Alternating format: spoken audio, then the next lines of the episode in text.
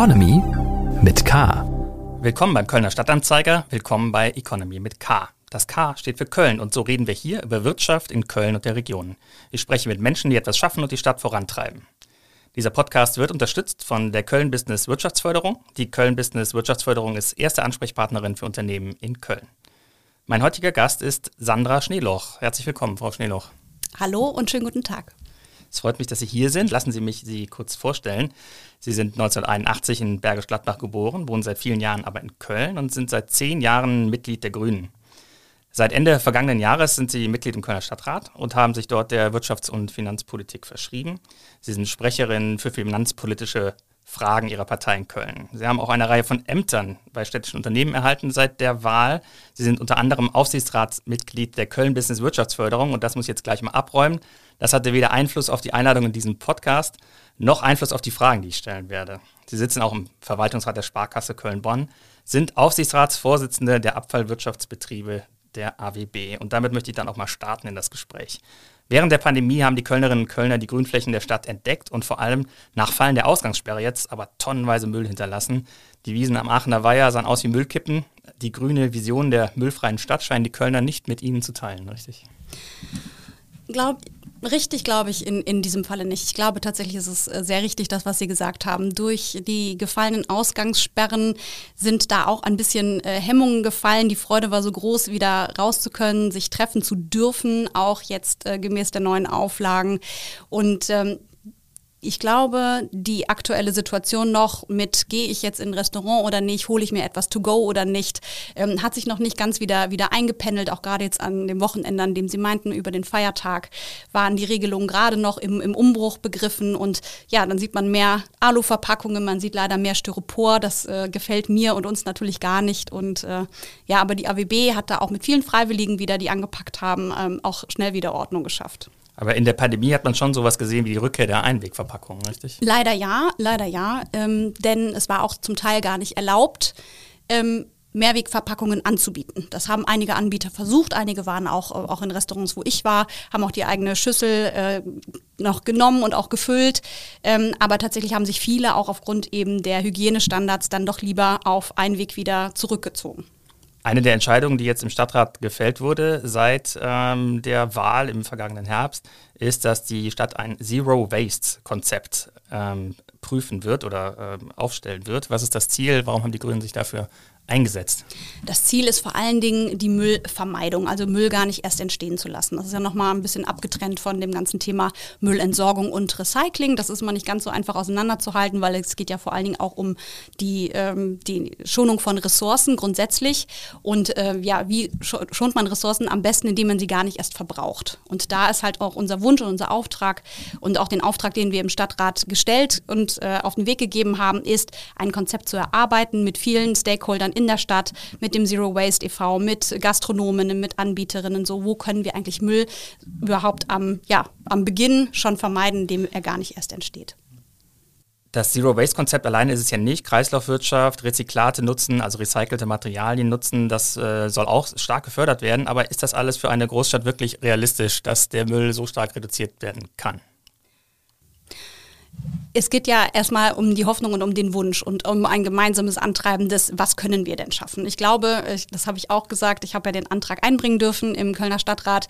Wir werden äh, nicht komplett zum Beispiel dann die AWB äh, arbeitslos machen. Es wird immer äh, Müll geben, es wird immer Dinge geben, die auch verpackt sind aus hygienischen Gründen, ob das auch medizinische äh, Artikel sind, ob das auch zum Teil dann Lebensmittel sind, die bestimmt gekühlt verpackt werden müssen. Ganz kommen wir davon nicht weg, aber die Frage ist, wo kann man ansetzen? einsetzen oder wo kann man dann auch andere Verpackungsformen wählen? Und welchen Einfluss wollen Sie als Aufsichtsratschefin der AWB nehmen auf die müllarme, müllfreie Stadt? Ähm, wir haben natürlich schon die ersten Gespräche auch schon gehabt mit der AWB-Geschäftsleitung zu dem Thema.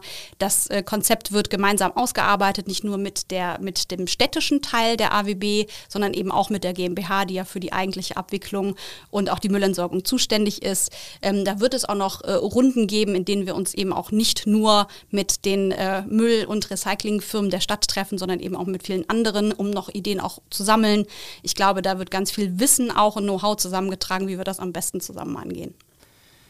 Das Amt bei der AWB ist ja nur eines, das Sie bekommen haben. Sie haben sehr viele und ich habe äh, in den diversen Social-Media-Auftritten, die Sie betreiben, gelesen, dass es häufiger Terminkonflikte gibt, hunderte Seiten Vorbereitungsmaterial für Ausschüsse, für Stadtratssitzungen, für die Aufsichtsratssitzungen. Wie können Sie sich da auf die Themen wirklich fokussieren? Bleibt Ihnen überhaupt die Zeit dafür, sich auf eine Sache zu konzentrieren? Ähm, da sage ich immer gerne, Zeit hat man nicht, Zeit nimmt man sich. Und ähm, da ist es auch in vielen ähm, Ausschussvorlagen, wo wir entweder auch in unserem Team, vor allen Dingen immer im grünen Team, sagen, äh, da hat äh, der eine oder die andere mehr Affinität zu, äh, arbeitet sich in das Thema ein, kennt das Thema schon, kann die anderen dazu briefen. Ähm, wir versuchen natürlich alle alles zumindest grob zu lesen, aber einige haben natürlich mehr ihre Spezialgebiete, wo sie dann auch sagen, das habe ich mir jetzt komplett durchgelesen. Also das äh, bedarf schon guter Zeiteinteilung, Zeitmanagement, wissen, wann man für was wann man was für was gemacht haben muss. Und äh, ja, das schleift sich aber tatsächlich, merke ich jetzt auch an mir selber, dann doch nach den ersten Wochen und Monaten im Rat sehr ein, wenn man auch weiß, wann die Termine sind, wann die Vorbereitungstermine sind. Da kommt dann auch Routine rein. Dann lassen Sie uns mal auf Ihr Spezialgebiet blicken, weil das begleitet Sie schon Ihr Leben lang. Das sind die Finanzen. Und äh, Sie sind geboren in Bergisch Gladbach, habe ich eben schon mal kurz äh, erwähnt. Wie haben Sie den Weg erstmal nach Köln geschafft von dort? Äh, ganz einfach in die Berufsschule tatsächlich nach Zollstock. Ich habe äh, eine klassische Bankausbildung gemacht und bin tatsächlich schon mit äh, 16 ins Berufsleben gestartet damals und äh, war, meine Berufsschule war in Zollstock. Ich bin nach Zollstock gefahren, da ist die 12 noch über den Hauptbahnhof gefahren, also das war im letzten Jahrtausend. und dann haben Sie angefangen bei der VR Bank äh, in Bergisch Gladbach und äh, das Bankwesen für sich entdeckt, richtig? Genau, und habe da auch, äh, glaube ich, einen sehr klassischen Weg gemacht, erstmal vom, äh, von allen Tätigkeiten, die im Service dazugehören, äh, vom Kundenschalter über die Kasse, Auffüllung von Geldautomaten, dann in die Privatkundenberatung, also von Versicherungen über Autokredite, über Bausparen, war alles mit dabei, so die klassischen äh, privaten Kundenprodukte. Und irgendwann war das dann nicht mehr genug, dann kam die große Deutsche Bank. Danke. ja, ähm, tatsächlich war aber der, äh, der Plan mit der großen Deutschen Bank äh, so nicht gefasst. Äh, der Plan, der mich von der VR-Bank weggebracht hat, war tatsächlich ein, ähm, ein äh, Aufenthalt im Ausland, den ich damals äh, vorgezogen habe. Es gab eine Möglichkeit für mich nach Irland zu ziehen und dann habe ich meinen Job bei der VR Bank, ohne zu wissen, wie es genau weitergeht, ähm, gekündigt und bin nach Irland gegangen mit meinem damaligen Partner. Und ja, da bin ich irgendwie vier Wochen später, saß ich bei der Deutschen Bank im Büro. Das äh, ging sehr schnell und äh, war eine gute Zeit. Und dann äh, haben Sie aber einige Jahre bei der Deutschen Bank verbracht und sind dann irgendwann aber auch Richtung Rheinland wieder zurückgekehrt. Ganz genau. Also ich habe ähm, hab knapp zwei Jahre habe ich in, in, in Dublin gelebt und äh, bin dann auch mit einem Programm der Deutschen Bank wieder zurück auch nach Köln gekommen, habe äh, nochmal ein Trainee gemacht im Bereich Firmenkunden, also Corporates, äh, habe mich da nochmal quasi äh, ausbilden lassen in dem ganzen Firmenkundenbereich und ja, war dann noch weitere Jahre für die Deutsche Bank tätig, auch nochmal mit einem zweijährigen Aufenthalt in London und ja, für die Deutsche Bank eigentlich mehr im Ausland als im Inland gewesen tatsächlich. Und danach dann bei der HSBC, der großen äh, britisch-chinesischen äh, Bank. Genau. Ich äh, habe auch mal ähm, gesagt, ja, für die Deutsche Bank im Ausland gearbeitet und für die ausländische Bank im, im Inland. Das war so der, äh, der Twist dabei, genau. Was natürlich jetzt äh, ein, äh, ein Aperçu ist, ist, dass Sie jetzt bei der Sparkasse Köln-Bonn den Finanzern auf die Finger schauen. Was ist denn da schlimmer, dass man schon mal bei der Deutschen Bank war oder bei der Volksbank? also spannend ist für mich, es, ist, es schließt sich quasi ein Kreis, weil ich habe tatsächlich bei einer Sparkasse gelernt, also meine Ausbildung gemacht bei der Kreissparkasse Köln und komme jetzt quasi zurück zu einer Sparkasse. Das ist sehr spannend für mich. Ähm, das Geschäftsmodell ist halt natürlich sehr, sehr anders. Ich habe die ganzen, die letzten zwölf Jahre äh, überwiegend im Firmenkunden gehobenen Mittelstand äh, gearbeitet, im Institutional Banking, wie es auch so schön heißt. Und äh, habe jetzt mit der Sparkasse Köln-Bonn natürlich auch wieder ein, ein Bankhaus, das vornehmlich auch äh, viel auf Privatkunden spezialisiert ist, wo das Filialgeschäft äh, noch groß äh, geschrieben wird, ähm, wo es um Digitalisierung von ähm, Bankdienstleistungen für Privatkunden ist. Also das ist nochmal wieder, äh, noch wieder ein anderes Feld. Die Grünen machen sich ja auch für Verbraucherschutz stark und jetzt gerade bei der Sparkasse ist ja der Fall gewesen, dass ein Urteil des Bundesgerichtshofs Preiserhöhungen von der Zustimmung der Kunden abhängig macht und die Sparkasse Köln-Bonn hat deswegen ihre groß angekündigte Girokonto-Gebührenerhöhung zurückgestellt. Wie schauen Sie denn jetzt darauf? Mit dem lachenden Auge des Verbraucherschützers oder mit dem weinenden Auge des Verwaltungsratsmitglieds der Sparkasse? Ähm, ich schaue da, ich glaube, insofern differenziert äh, darauf, da ich jetzt äh, da die HSBC in dem Bereich, wo ich auch äh, gearbeitet habe, bis zuletzt äh, auch immer schon dazu übergegangen ist, jetzt die Konto, äh, neue Kontoführungsgebühren per Kundenagreement quasi einzuholen. Also das ist natürlich im Privatkundengeschäft mit äh, einigen äh, und Hunderttausend Kunden sehr viel äh, umfangreicher ist als äh, mit einer Handvoll ähm, ausgewählten Firmenkunden, ist natürlich auch klar. Aber ja, nur noch über die AGBs zu arbeiten, wie es halt auch früher oder bis, bis zu dem Urteil immer sehr üblich war, ja, dem ist halt jetzt ein Riegel vorgeschoben und da muss einfach mit äh, jetzt gearbeitet werden. Okay, noch ist keine Entscheidung gefallen. Die ähm, Sparkasse möchte erst die schriftliche Urteilsbegründung auswerten. Ähm, zu Ihrer Bankerfahrung, ähm, gerade in der Sparkasse ist es ja so, dass irgendwann ein großer Gehaltssprung ansteht zwischen den Abteilungsleitern und den Vorständen. Und die Sparkasse Köln-Bonn gehört jetzt zu denen, die auch äh, bis zu Millionengehälter zahlen. Wie stehen Sie denn dazu? Ist das ein Thema, was Sie im Verwaltungsrat mal aufbringen wollen?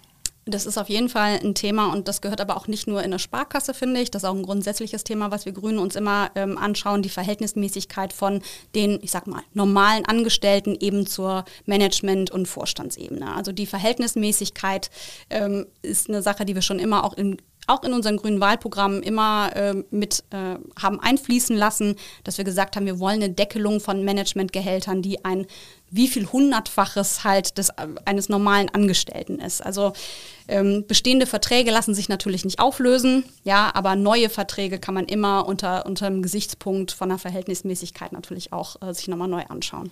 Wann haben Sie denn auf dem Weg durch die äh, Finanz- und Geldhäuser die Liebe zu den Grünen entdeckt? Das ist ja eher untypisch, sage ich mal, in der Branche. Sie sind am 11. April 2011 eingetreten. Ja, ich habe ähm, tatsächlich politisiert wurde ich äh, schon sehr früh und zwar als Teenager. Ich, äh, ich habe noch Zeitungsausschnitte von der Zeit, als Shell die Brent Spa versenken wollte. Das war so mein erster großer Wow. Da gibt es Aktivisten, die sich aus Hubschraubern abseilen und äh, eine Ölplattform besetzen, um halt auf Umwelt und äh, Umweltschäden zu vermeiden. Und das war eine Zeit, wo ich äh, das erste Mal, da war ich 15, 16, 15, 16, ähm, wo ich das erste Mal gedacht habe, wow, das möchte ich mal gerne machen. Also das war damals der Plan, war dann Greenpeace-Aktivistin zu werden, aber das war in Bergisch Gladbach immer nicht so einfach.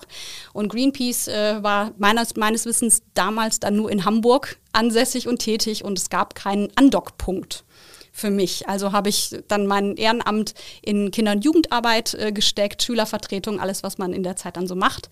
Und ähm, ja, aber der, der Kreis hat sich dann auch geschlossen ich war das erste Mal bei den Grünen tatsächlich, als Rot-Grün im Bund abgewählt worden ist, weil ich gesagt habe, oh nein, ich kann, glaube ich, eine schwarz-gelbe Regierung, das, das möchte ich nicht. Ne, jetzt möchte ich mich wirklich engagieren und was tun. Und bin dann ein paar Jahre später eingetreten und äh, ja, da schließt sich quasi der Kreis für mich. Wo haben Sie sich denn schon mal abgeseilt oder angekettet? Ähm, angekettet und abgeseilt noch nicht, aber tatsächlich war ich äh, schon mehrfach im Hambacher Forst, äh, ob mit dem Fahrrad oder äh, mit diversen Ausflügen und Demonstrationen. Also das ist so ein bisschen mein ähm, Demonstrationsgebiet. Die Kette fehlte aber noch um den Baum. Und wann haben Sie dann entschieden, den Schritt zu machen von der, ähm, sag ich mal, aktiven Mitglied hin zu jemandem, der sich auch aufstellen lässt und ähm, auch für den Stadtrat eben kandidieren möchte? Es sind halt zwei sehr, sehr unterschiedliche Aufgaben, ob man sagt, man äh, ist in einer Parteiarbeit unterwegs oder dann in einem Mandat. Und ja, nach, nach zehn Jahren gut Parteimitgliedschaft habe ich auch gedacht, so jetzt, jetzt möchte ich aber auch mal ähm, im, ja, tatsächlich im, im Rathaus war ja dann meine, meine Wahl, ähm, auch aktiv Politik mitgestalten möchte, da in Ausschüssen möchte, da wirklich Anträge schreiben, die auch in der Stadt sichtbar was verändern und äh, wo sich was tut. Ähm, ja, das ist, glaube ich, das ist so eine ganz natürliche Entwicklung dass man auch sagt, ich möchte gerne in ein Mandat. In den vergangenen Tagen hat jetzt gerade ein Angriff des rechten Flügels der CDU auf die grüne Kanzlerkandidatin Annalena Baerbock Schlagzeilen gemacht. Den Inhalt will ich jetzt gar nicht wiederholen, aber in vielen Parteien wurde dies als Angriff auf Frauen in der Politik gedeutet und die Sorge geäußert, dass sich Frauen weniger stark engagieren könnten. Wie haben Sie das äh, erlebt oder was sagen Sie dazu? Das ist ja nicht neu. Also es ist ja nicht neu, dass Frauen auch gerade in sozialen Medien und online sehr viel härter angegangen werden, sehr viel mehr ähm, hinterfragt werden, sehr sexistisch auch angegangen werden, Reduzierung auf Aussehen, auf den Körper, wenig auf äh, Kompetenz. Also das ist nicht überraschend. Ich glaube, wir und auch die Partei hat auch irgendwo damit gerechnet, wenn wir sagen, gut, wir stellen Annalena Baerbock auf. Ähm, ja, finde ich das gut? Natürlich nicht.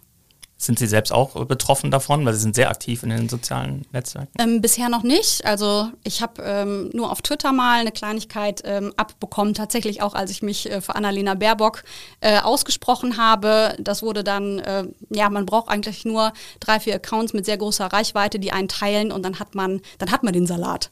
Ähm, das war, glaube ich, noch einigermaßen glimpflich äh, im Gegensatz zu dem, was ich äh, sehe von meinen grünen Kolleginnen, ähm, was die online abbekommen. Ähm, das macht auch auch einfach keinen Spaß. Und entweder kann man sich entscheiden, ich ziehe mich dann daraus zurück und bin dort gar nicht präsent, oder man entscheidet sich zu sagen, jetzt ist recht. Und das auch nicht als persönlichen Angriff zu werten, sondern es ist eine strukturelle Frage. Das ist ein System, was da auch hintersteckt. Frau Baerbock war zuletzt auch in Köln und hat sich junge Unternehmen angeguckt. Waren Sie da äh, dabei? Haben Sie sie getroffen? Nein, leider nicht. Ähm, der Besuch war auch sehr spontan. Ich glaube, sie war bei Fondoff ähm, in Ehrenfeld, hat sich das neue Bürogebäude ange äh, angeschaut. Da hatte sie eine Fernsehaufzeichnung in Köln und hatte noch Zeit. Es wurde relativ kurzfristig dazwischen geschoben. Aber wir freuen uns natürlich, wenn sie auch wieder zu uns kommt mit Vorlauf und dann äh, machen wir weitere Termine gerne mit ihr. Gut, Sie selbst sind ja auch Mitglied des Wirtschaftsbeirats der Grünen Bundestagsfraktion und in der bundesweiten Arbeitsgemeinschaft Wirtschaft und Finanzen engagiert. Ähm, die Debatte über Spritpreise hat zuletzt an Fahrt gewonnen. Wie stehen Sie denn zu dem Vorschlag, den Benzinpreis jetzt schon 2023 16 Cent teurer zu machen und nicht erst, wie es derzeit Beschlusslage ist, 2025? Es ist ein Vehikel. Es ist ein Vehikel zu sagen, äh, wir verteuern eigentlich die Ressource, die halt auch den Klimawandel nachweislich mit verursacht. Kann für mich, oh Gott, sage ich das jetzt doch, kann für mich nicht teuer genug sein. ich Sie sind mit gesagt. dem Fahrrad hergekommen, das habe ich gesehen. Genau, deswegen kann ich das auch sagen.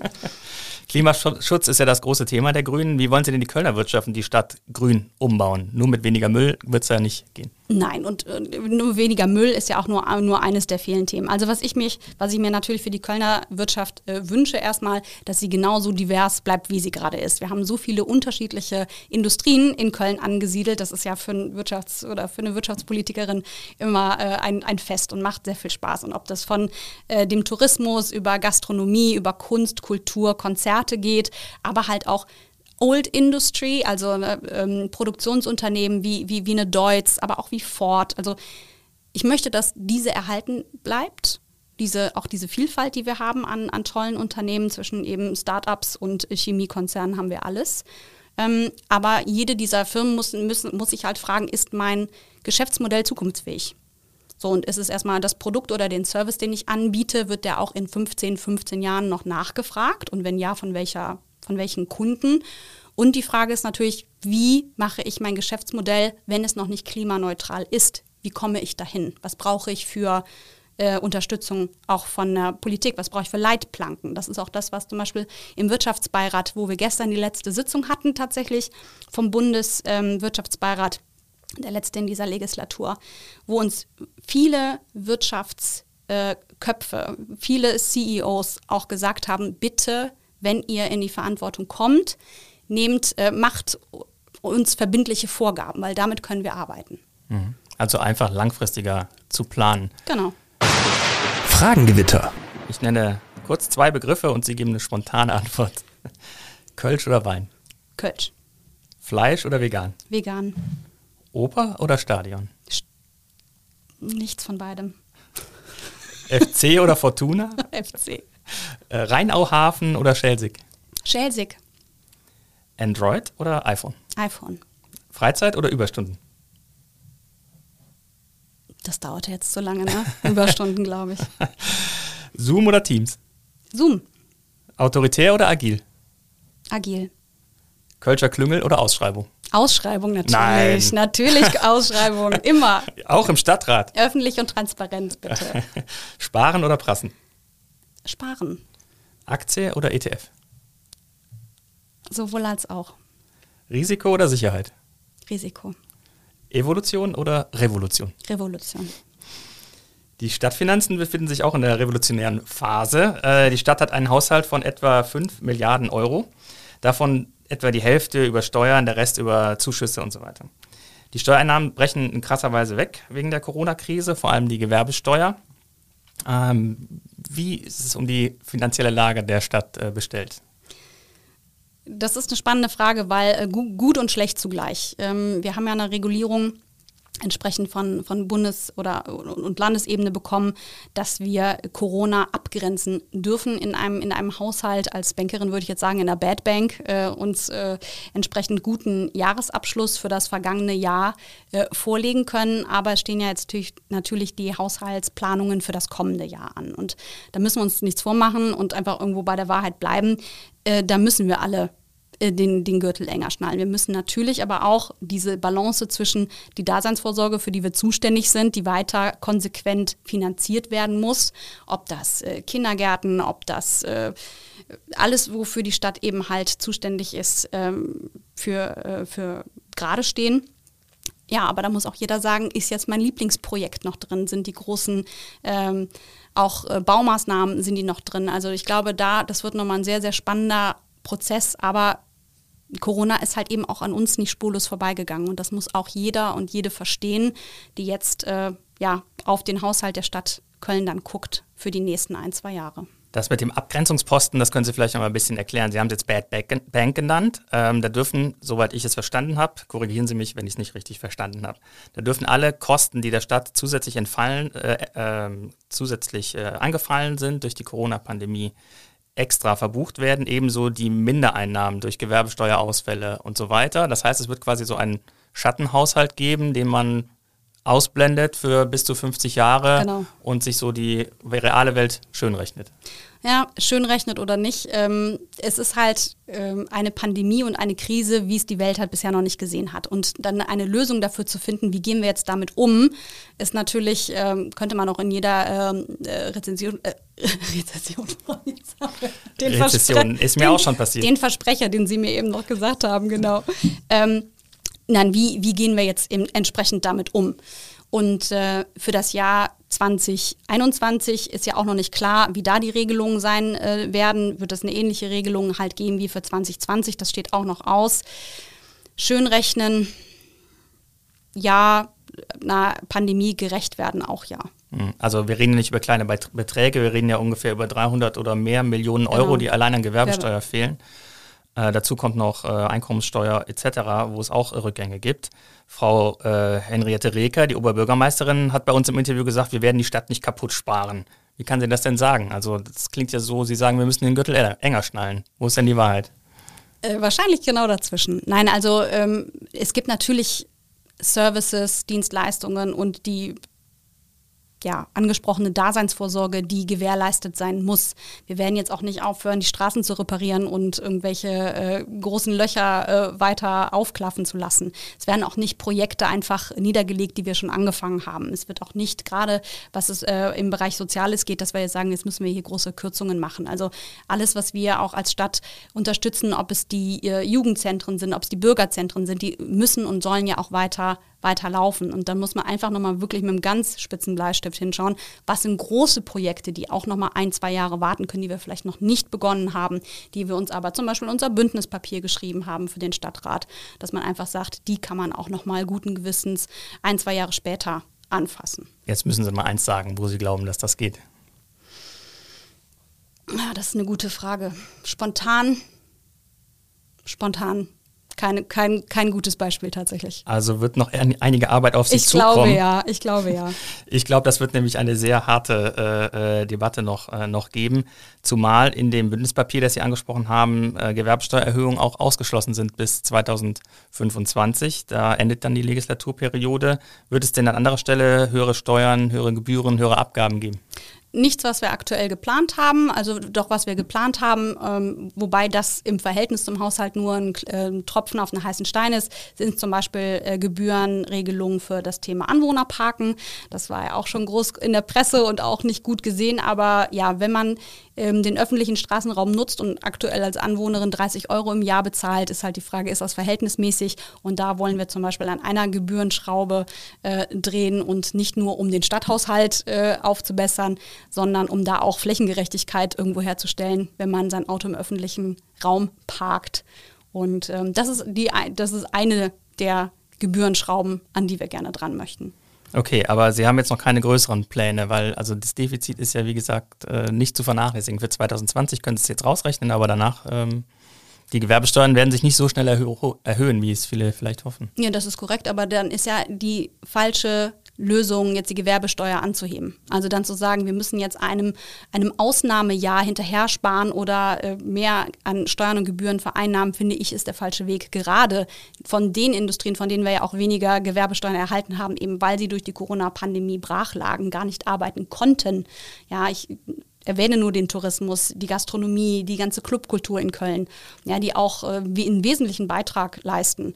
Ähm, das finde ich, es wäre der falsche Ansatz zu sagen, jetzt müssen wir dieses Loch, dieses Haushaltsloch äh, stopfen. Das werden wir jetzt einige, das werden wir jetzt äh, ja maximal 50 Jahre mit, mit uns rumtragen, natürlich aber hoffend, dass jetzt in diesem Jahr oder spätestens im nächsten Jahr wir auch zu einem alten Haushalt, zu einer alten Haushaltsgröße zurückkommen. Das ist auch der, der Plan, den, den wir haben und von dem wir hoffen, dass er funktioniert ich muss jetzt noch mehr schlechte Nachrichten ansprechen. Der Finanzausschuss ist auch für die Beteiligungsunternehmen der Stadt äh, zuständig. Köln-Messe ähm, hat mehr als 100 Millionen Verlust gemeldet. Die KVB dürfte wahrscheinlich auch mehr Geld äh, beanspruchen, als es äh, in den Vorpandemiejahren äh, getan hat. Ähm, da drohen ja weitere äh, hohe Millionenbelastungen für den Haushalt. Das, das ist völlig korrekt, aber da sprechen Sie natürlich jetzt genau auch zwei äh, Unternehmen an, wie eine Köln-Messe, die natürlich jetzt seit über einem Jahr keine Messen ausrichten konnte ähm, die viel auf hybride Formate umgestiegen sind, wo, wo es ging, wo wir aber natürlich auch jetzt die, die ersten äh, Vermietungen äh, auch wieder anlaufen, die ersten Anfragen anlaufen. Äh, zur Messe gehört ja auch äh, die Köln-Kongress, also Anfragen für Karneval, für den Gürzenich, für die Flora, ähm, auch für den Tanzbrunnen. Äh, laufen, laufen schon wieder an wenn wir über Impfungen äh, und auch Tests, ich glaube, die Pandemie mehr und mehr hoffentlich in den Griff bekommen, ähm, werden, werden diese Geschäfte wieder anlaufen. Und dass die KVB natürlich weniger genutzt worden ist durch Homeoffice, äh, viele sind aufs Fahrrad umgestiegen, ähm, da waren die Einbrüche natürlich auch irgendwo, auch irgendwo absehbar. Sie haben zuletzt einmal bei Facebook geschrieben, wir wollen nächstes Jahr nicht den Klimaschutz gegen Spielplätze oder den ÖPNV-Ausbau gegen die Kulturförderung ausspielen. Aber genau das ist auch das Szenario, das sich jetzt äh, andeutet.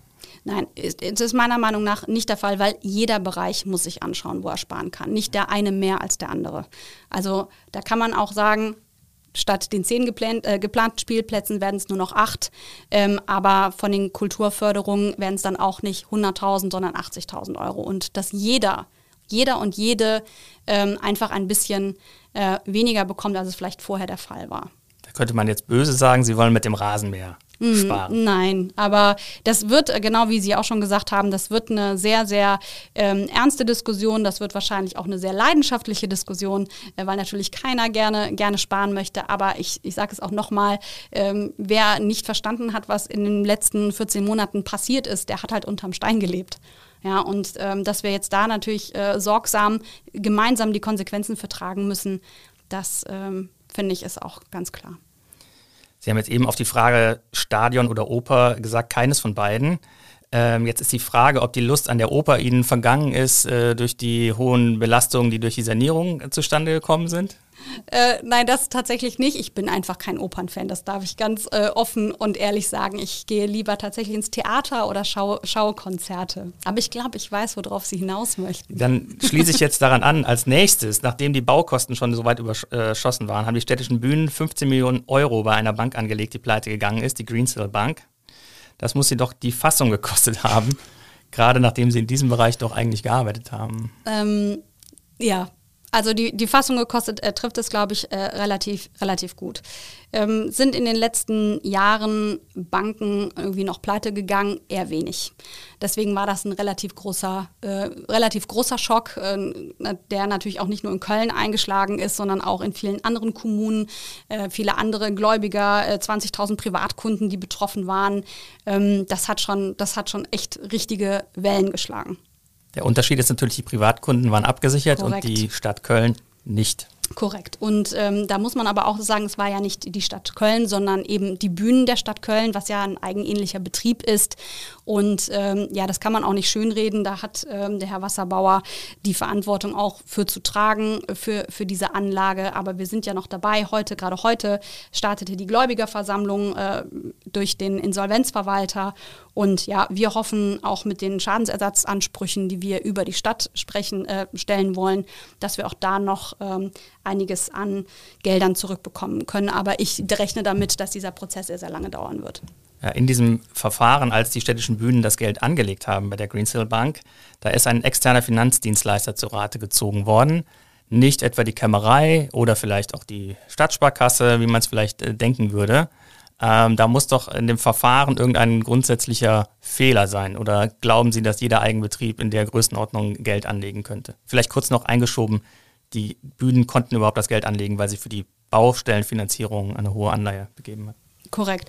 Also äh, es ist eine besondere Regelung, ähm, dass eben die eigenähnlichen Betriebe der Stadt auch für ihre eigenen Finanzen zuständig sind. Das gleiche gilt auch für die Gebäudewirtschaft zum Beispiel, die hochprofessionell mit ihren Geldern und auch Finanzierungen entsprechend umgeht. Ähm, dass die eigenähnlichen Betriebe ähm, sich nicht der äh, Anlagerichtlinie der Stadt Köln angeschlossen habt, äh, ist eine Sache, die wir auf jeden Fall jetzt auch aufbereiten zusammen mit der Kämmerei. dass keine Absprache mit der Kämmerei äh, stattgefunden hat, ist auch eine Sache, die wir angemerkt haben im, im Finanzausschuss. Und genauso haben wir auch einen Antrag ähm, gestellt zur Überarbeitung der Bankenstrategie der eigenähnlichen Betriebe, aber auch der, der Stadt an sich. Ähm, bei, das ist der, das ist der eine, die eine Seite von, von, von Grinsel. Ich äh, bleibe aber auch bei meiner Aussage, dass ich sage, es halt, handelt sich aber halt auch um einen Finanzmarktskandal, weil alle Anschuldigungen, die im Raum stehen zum Thema Bilanzfälschung, zum Thema ähm, ein, ein Rating, das auf falschen Bilanzzahlen dann ein Investment Grade ausweist. Ja, und wenn in der eigenen Anlagepolicy steht, wir investieren oder wir legen an bei Banken im Investment Grade, war das dann eine vorsätzliche Täuschung der Anleger muss eine Kommune oder müssen das entsprechend Kommunen besser wissen. Ne? In Monheim haben sie bestimmt auch auf dem Schirm 38 Millionen Euro äh, wurden da äh, verloren. Das Land Thüringen 25 Millionen Euro. Äh, tröstet uns das jetzt in Köln? Nein. Ähm, zeigt es, dass auch vielleicht in anderen Kommunen eine andere Risikoeinschätzung zu Grinsel aufgrund der, des Investment Grade Ratings da gewesen ist? Ja, hoffen wir, dass wir da noch äh, was von den 15 Millionen Euro zurückbekommen, auf jeden Fall. Also Sie haben ja die Schuld eher der BaFin gegeben, auch jetzt gerade nochmal, also der Finanzaufsichtsbehörde. Aber warum fordern Sie denn keine personellen Konsequenzen bei den städtischen Bühnen? Ist das, ja, die, was, wir grade, was wir aktuell noch machen oder was auch die Kämmerei äh, mit ihrer Sonderuntersuchung äh, gerade noch macht, ist einfach ne, erstmal die komplette Herleitung des, ähm, des ganzen Vorfalls. Ist, natürlich ist das Fingerpointing einfacher. Natürlich ist es einfacher, jetzt zu sagen, äh, hier muss bitte sofort ein Kopf rollen und äh, ohne zu wissen, wie jetzt eigentlich äh, die ganze Anlage auch ähm, zustande gekommen ist. Und ich finde, das schulden wir auch allen Beteiligten, das in Ruhe und äh, transparent aufzuklären. Bei der BaFin ist es halt so, ähm, sie hatten schon seit 2019 äh, die Grinsel auf dem, auf dem Schirm, auch mit monatlichen Berichten. Da hätte ich mir einfach ein früheres Einschreiten gewünscht, eine frühere Warnung gewünscht, auch eben in Richtung Verbraucher, Verbraucherinnen ähm, und auch Anleger. Das, äh, das ist meiner Meinung nach versäumt worden. Also es sind zweierlei. Also ich, ich das sind, äh, es ist zweierlei. Es ist einmal natürlich bei den Bühnen selbst als auch auf der Seite des Finanzmarktes aus den Bewertungen.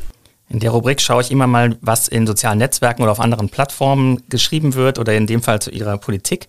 Und da habe ich jetzt nur ein Beispiel äh, diesmal mitgebracht, und zwar ein Leserbrief äh, zum selben Thema ähm, aus dem Kölner Stadtanzeiger. Da hieß es, den Vorgang als einen Banken- und Aufsichtsskandal zu bezeichnen, wie Sie das getan haben, beweist, dass alle Beteiligten und vor allem die Profis, Herr Wasserbauer, der Bühnendirektor und Stadtkämmerin Frau Diemert entweder kein ernsthaftes Interesse haben, den Vorgang aufzuklären oder sich mit den Risiken bei der Anlage freier Mittel nicht auskannten.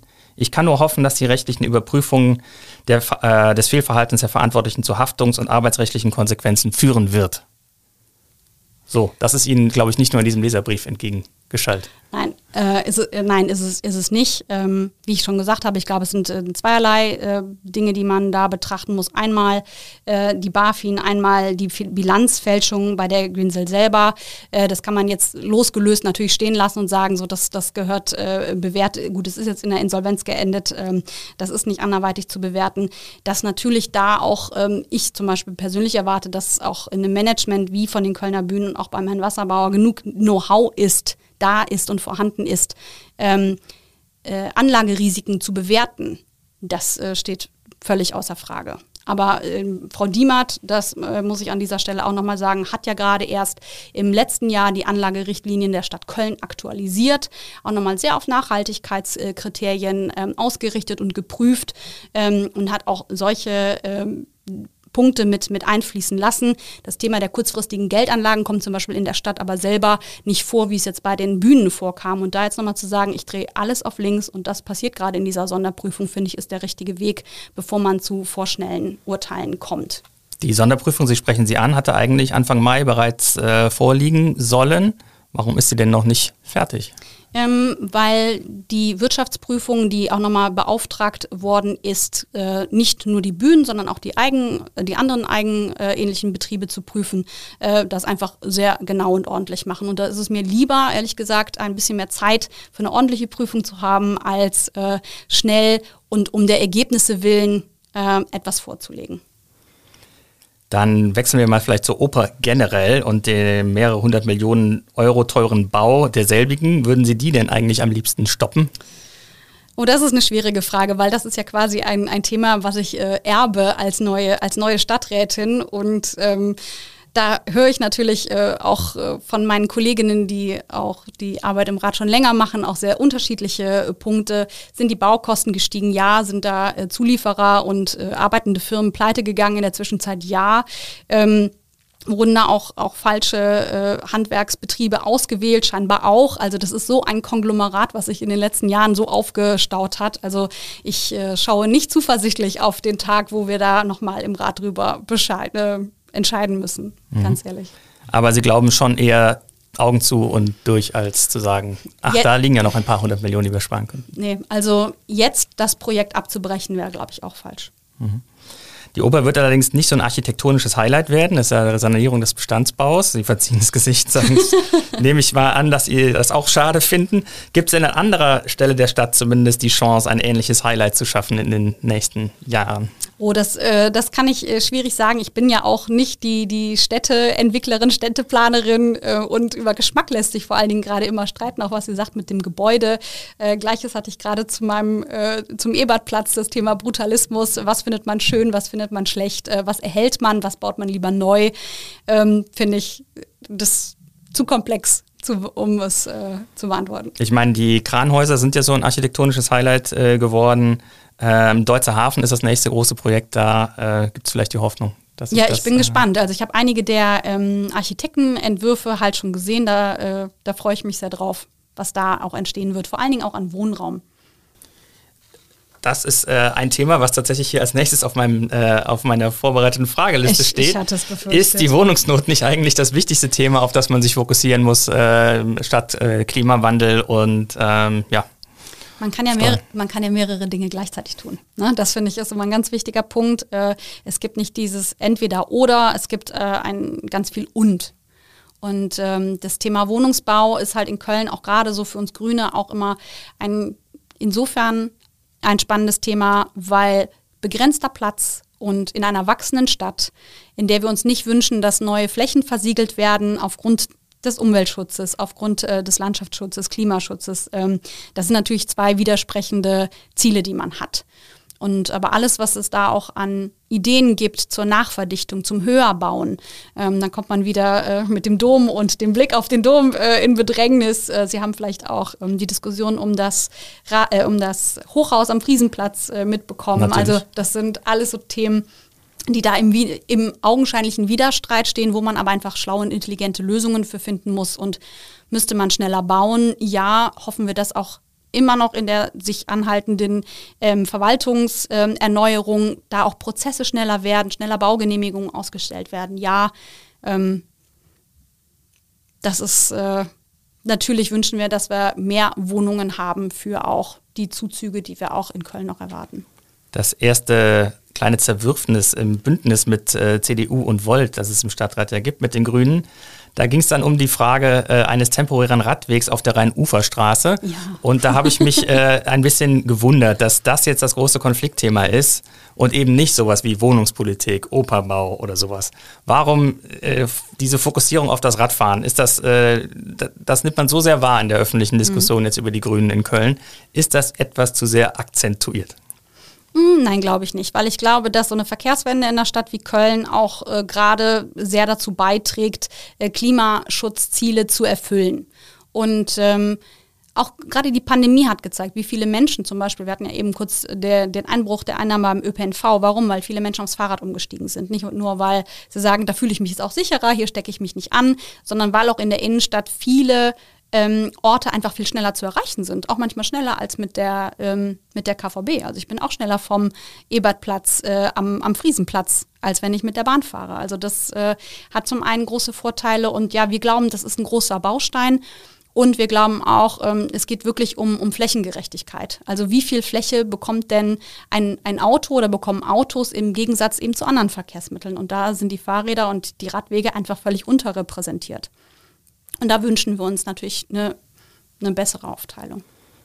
Wenn Sie auf das Jahr 2025 blicken, wenn Ihre Amtszeit im Stadtrat äh, enden wird, vorausgesetzt, Sie werden nicht wiedergewählt oder treten nicht mehr an, was muss denn aus Ihrer Sicht passiert sein, damit Sie von einer erfolgreichen Legislatur sprechen können? Ähm, für mich ganz persönlich.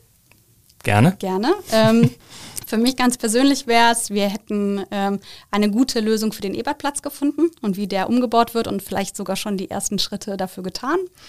Ähm, wir hätten mehr äh, Radwege, gut ausgebaute Radwege, ein Radwegenetz, vor allen Dingen in der Innenstadt, aber auch in die Außenbezirke.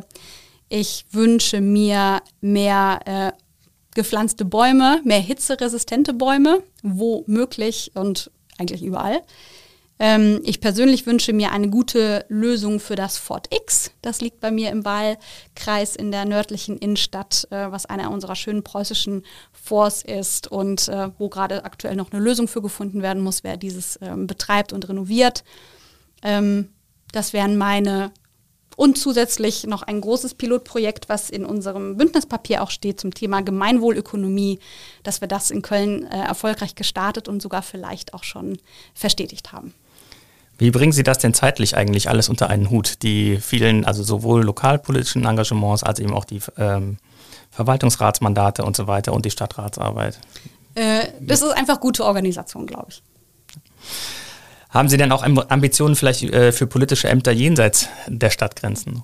Nein, aktuell nicht. Also ich habe mich sehr bewusst für den äh, Kölner Stadtrat entschieden, wohl wissend, wie viel Zeit das in Anspruch äh, nehmen wird.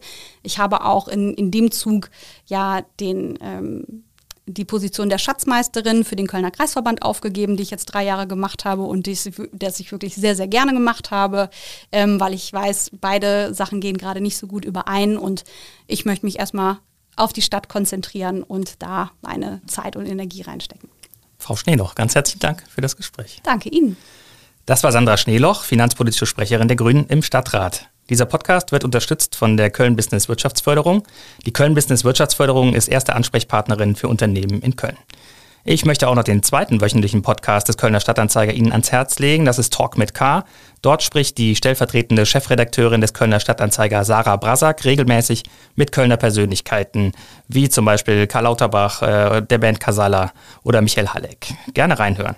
Wir hören uns in der kommenden Woche wieder bei Economy mit K und ich freue mich über jeden, der uns abonniert und empfiehlt. Tschö.